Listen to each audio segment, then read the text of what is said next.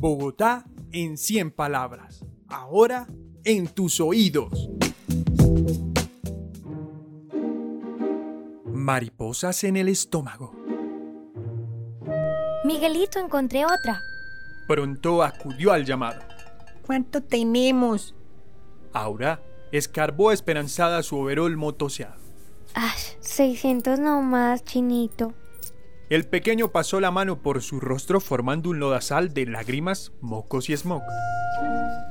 A lo lejos apareció un carrito seguido de una voz ensordecedora. Rica y calientita la mazamorra a solo dos mil. Los niños se acercaron tímidos a probar suerte. El hombre, harapiento y de tufo trasnochado, les gritó igual que haciendo promoción.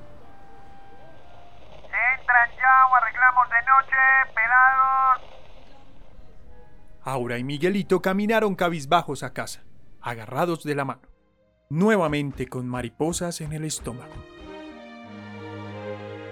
Andrés Felipe Porras, 23 años. Localidad Kennedy.